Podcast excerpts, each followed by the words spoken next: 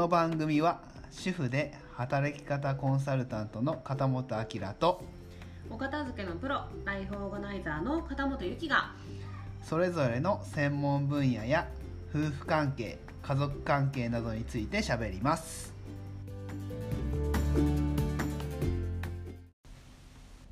はい今日も始まりました。よろしくお願いします。はい木曜日はお片付けうん。のお話をしましょうかね、うん。うん。お片付けのお話おは片付けの話。はい。ゆきさんにお願いしてもいいですか？はい。そうですね。あのー先日えっと NPO 法人のうん。セルクルさんっていうところに、まあ、お招きいただいてというかうん。そちらが主催で、えっと、広島そごうの屋上で秋のファミフェスっていううん。お子様向けの、あお子様がいる、えっと、ご家族向けのイベントをして、うん。でそれが28日日曜日にしたんですけど、うん。まあ、その時に聞いたあのお客様の話がうん。結構印象的だったからうん。ちょっとそれをシェアしてみようかなと思います。なるほど。うん。お片付けの話をしたのですか？その人たちに？そうそううん、でまああのなんていうかああいうイベントって、うん。あのスタートって言ってお客さんがバーって来るわけじゃなくてうん。あのスタートってなってまあこう、うん。初めは緩慢な感じで始まるんですよ。ん。どういうイベントなの？そもそもそれって。あのですね、うん。えっとマジック大道芸人ショーがあったりとかマジックショーがあったりとか、こう地域のこのダンスショーがあるっていうステージイベントがあってでその横で飲食があるんですよ。うん。パンとか、うん。うんとコーヒーとかあとおでんとか焼きそばとかうん。お好み焼きとかうん。イベントがあってうん。でその周りを囲むようにあの、まあ、アロマとか、あとは、えっと似顔絵とかあと私みたいな片付け相談とかあとは、えっと子育て相談とかうん。アイシングクッキーとかなんかいろいろそういうこうなんかまあ手に職を持つ方があーなんか要はイベントステージがありのその周りにブースが出てるようそうそうっていう感じのイベントだからなわけね40個ぐらいあったみたいな。ああなるほど、うんうんうん。それが、えっとどこであったんだっけ？それが広島そこの屋上の天空の広場っていうああなるほどね、そこであったわけね、うん。そうそう。だから私もねね広島来てまだ半年ぐらいなので、うん。まあ、初めて出させていただいたっていう形なんですけど。なるほど、うん。でその時に、うん。えー話をしたといろいろ。そうそうそうそう。まあ出店者の方ともいろいろ話したし、うん。まあ来てくださった方とも話をしたんだけど、うん。まあ、その中で結構印象深かったのがあのまあもう自分奥様っていうかなんていうか女性の方はすごいお仕事をもう一生懸命されていてうん。でご主人がいて、まあ、お子さんがいてって感じなんだけどやっぱりやりたい仕事にこうわーっと専念しようとしたら、うん、と店舗の方もなんか雑に仕上がってるのがちょっと気に入らないしうんあとその自分の実生活の方もなんかすごいとっちらかって大事なものを見逃してる気がするみたいな。うんうんで、うん、とそういう連動が起こると、まあ、必ずくっついてくるのが、まあ、親子関係と夫婦関係がくくるんだけどうん。うん親子関係に関してはやっぱりお子さんはそのご奥様の頑張りをすごい見てらっしゃってあのママがすごい一番頑張ってるよねっていう声をかけてくれるみたいなの。うん。だからそこでママのモチベーションは保たれてるわけよ。うん。だけどご主人的には、まあ、何か面白くないのかあの何かちょっと置いてけぼりな感じがあるのか、うん。なんかこうお前は何を求めてるんだみたいな感じのこう、ね。ちょっとねね妬みじゃないけど、うん。なんかちょっとやっぱ夫婦関係がうまくいかないこともあるんですみたいなこうん。ともおっしゃっていて、うん。でも分かるんですよねその連動するっていうのって。うん。うちもさあの私がうわーって仕事やってた時そんな仲良くなかったじゃん。ね。うん。あのそういう時代もあったから、うんなんかそのやっぱりこうなんだろう家庭でのこととうんそのお仕事でのこととであとそのお仕事に関してくる自分の学びの部分とっていうのをあの上手にこう連携させていってでパワー配分もあの分割ちゃんとさせていかないとなんかどこかにやっぱり歪みが来てしまうっていうのは私は自分自身の経験からもすごい思っていて。だからあの美味しいものを売っていたりとかその誰かが助けになるものをサービスとして提供している方なのに、あのそうやって自分の行動を少しずつストップしてしまったりとか例えばそこに不安の原因があるからあの大きくすることとか例えばスタッフの育成とかあのそういうところもちょっとためらったりとか失敗したりとか、うん。反感買ったりとかってすることが多くなったりとかするのでそれもすごいもったいないなと思いながら話は聞いていましたね、うん。だから私がお伝えしているライフオーガナイズっていうのはうん。そのただただ空間を片付ければいいっていうふうには思っていなくてうん。あのじゃあ片付けをして何がしたいのっていう話よね。うん。だって片付いている状態っていうのはもう本当に変な話一瞬だと思うんですよお子さんがいたら。うんまあ家族がいたらね。自分一人じゃなかったら一瞬だと思うけどでもそれが散らかっても元に戻せる仕組みがあったりとかだからさっきの夫婦間がちょっとうわってなってもあのリカバリーできる仕組みがあったりとかそのちょっとあやばい今仕事にちょっと行き過ぎてるなと思ったら、うん。それを立ち止まってちょっと考える機会があったりとか、うん。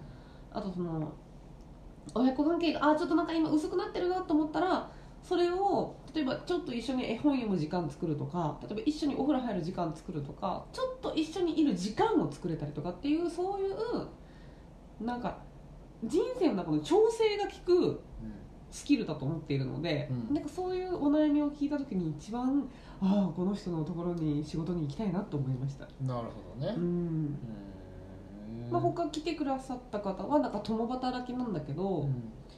あのまあ、いろんな悩みを聞いてて多分必要なのは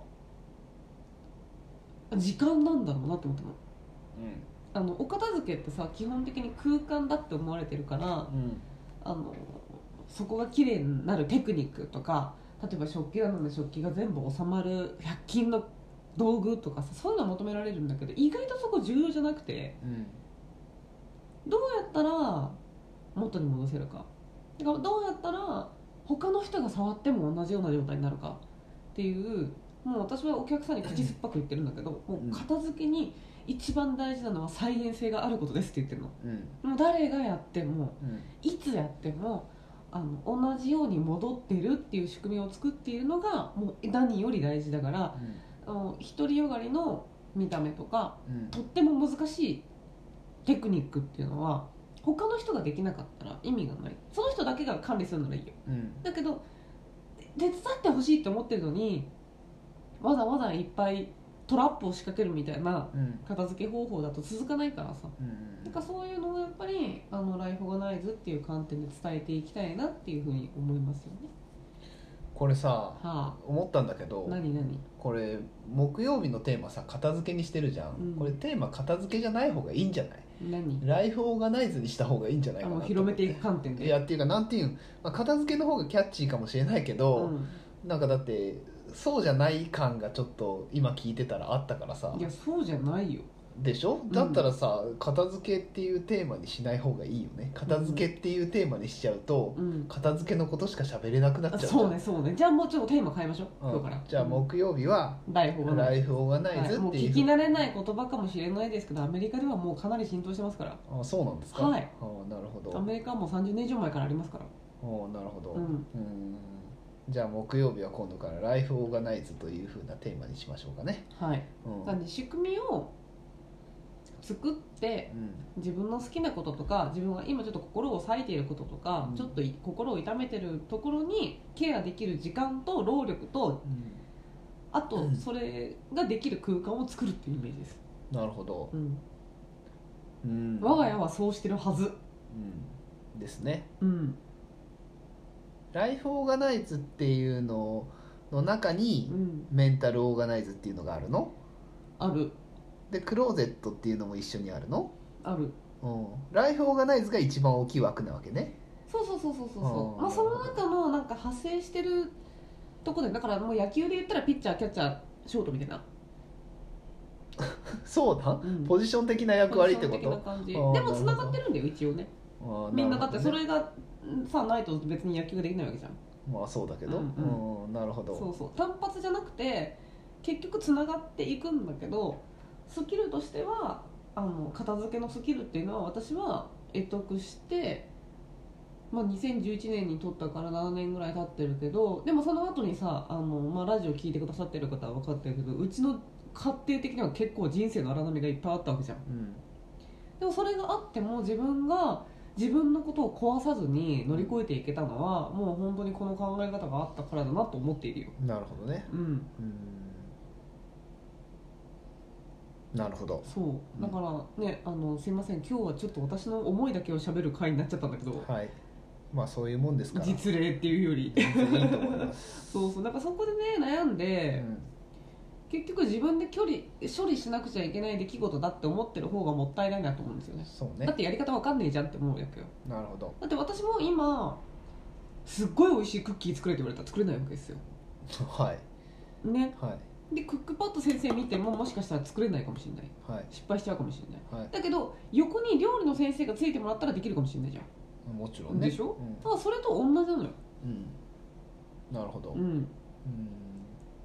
結構やっぱりゴールとして設定が高いところを目指すんだったらそんじょそこらのやり方よりもやっぱり根本的に自分を見直して例えばここで牛乳入れすぎたのがダメなのかなとかここでこねすぎたのがダメなのかなとかそういうことをさ振り返る時間があってもいいじゃん。うん。だけどみんな自分でしなきゃいけないって思いがちなのよ。片付けって特にもう、まあ、言ったらもうほとんど毎日することだから。うん。だからアウトソーシングっていう言葉がやっとちょっと根付いてきたからうん。お片付けもちゃんと学ぶとかアウトソーシングするっていうのもその人のこうストレスを減らして、まあ、本当にパートナーとの関係をもう一回結ぶとか、親子との関係を結ぶとか例えば会社のスタッフとの関係をもう一回結ぶっていうすごいいい機会になるんじゃないかなと思います。なるほど。うまくまとめましたね。喋りすぎた？うまくまとまりましたよ。OK 大丈夫。まとまりましたと思います、なのでもしお悩みの方がいたらあの全国にいっぱいライフがないだとかお片付けの資格を持っていらっしゃる方はいるので、まあ、その人のブログとかフェイスブックとか、まあ、いろいろ読んでもらって肌が合うなと思った方に頼む。なるほど、それが一番。うん、もしくはうん「ハッシュタグ肩もトーク」でつぶやいてくれればいつでも行きますよと、そうだね。はい、あのー別にえ日本全国どこでも行きますよ行きますよね。は。い、私はうん。行きますので、はい。なので「ハッシュタグ肩もトーク」でつぶやいていただいてもいいですし、2回言ったね。うん、うん。いろんなところにライフオーガナイザーの人がいらっしゃるので、うん。その方にご相談いただいてもいいですし。はい「ハッシュタグ肩もトーク」につぶやいていただいてもいいの3で、回目。はい。しつこいしつこい。ははい。い、お悩みがある方はぜひ、うん。はい、そうこちらそうの方にお願いします。そう。解決する手段だからね。ですね。うん。うん。解決しましょはーい。うはい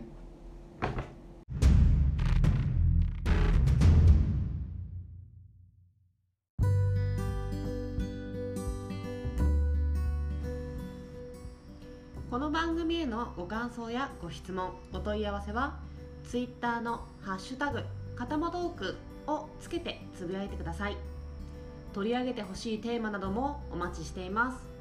それではまた次回の「かたまトーク」をお楽しみに。